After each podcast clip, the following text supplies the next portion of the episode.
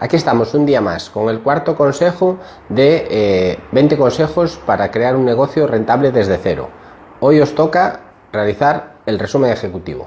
Para mí lo importante de un resumen ejecutivo es podéis hacer un plan de empresa más desarrollado si es lo que os encontráis cómodo, podéis utilizar el Canva si os gusta más un producto gráfico. Para mí lo importante es tener interiorizado cuáles son los puntos claves de vuestro proyecto.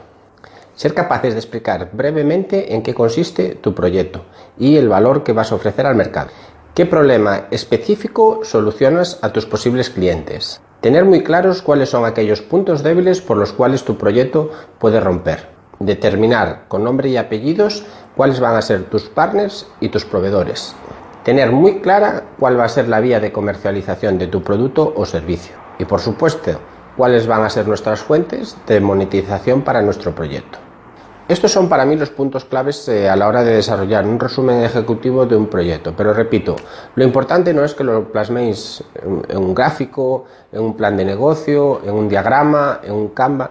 Para mí lo importante es que lo tengáis interiorizado, conocer bien cuáles son las fortalezas y debilidades de vuestro proyecto, los puntos débiles y los puntos fuertes, y que este resumen ejecutivo sea como un plano que os ayude a construir vuestro proyecto. Hasta aquí este cuarto consejo, espero que os haya gustado. Ya sabéis, si os gustan este tipo de contenidos, suscríbete a mi canal. Saludo.